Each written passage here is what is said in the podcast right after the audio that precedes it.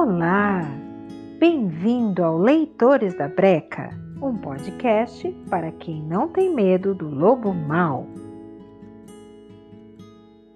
No episódio de hoje temos uma linda história contada pelo escritor Bartolomeu Campos Queiroz. E o título da história é A Menina que Sonhava em Ter a Lua. Há muitos e muitos anos, não muito longe daqui, vivia uma menina que sonhava em ter a lua. E por mais que a mãe lhe dissesse que a lua ficava longe e era fria, mais a menina chorava e pedia.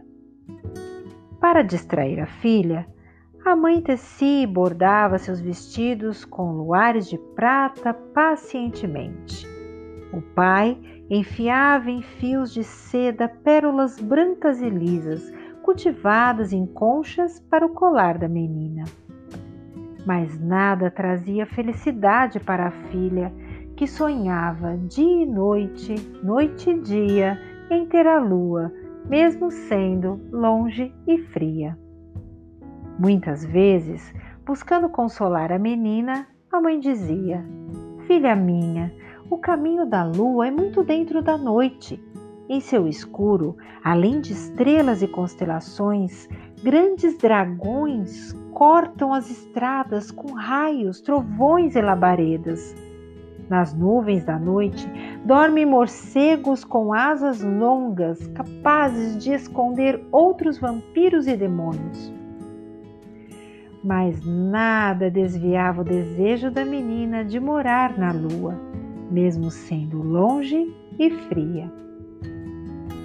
Uma tarde, o pai não voltou do trabalho. Perdeu-se nas sombras da floresta, colhendo os frutos mais saborosos, fabricados pela ternura das estações para presentear a filha.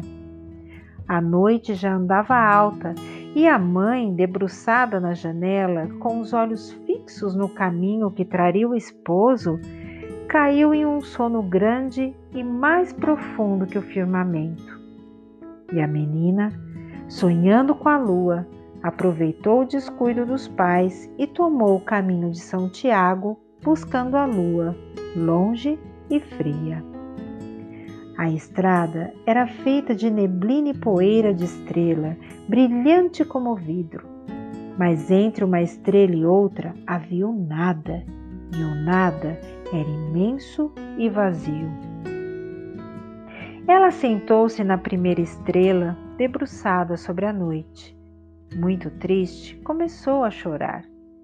E seu intenso pranto choveu por sobre a terra, e eram tantas as lágrimas que um oceano salgado e misterioso se formou. A mãe da menina, com medo de se afogar, pediu ajuda aos céus e transformou-se em espírito das águas.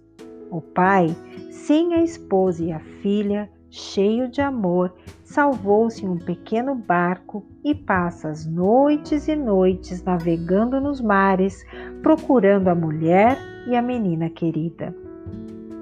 Naquela noite, os soluços da menina chamaram a atenção de um cavaleiro que galopava pelas estradas de São Tiago.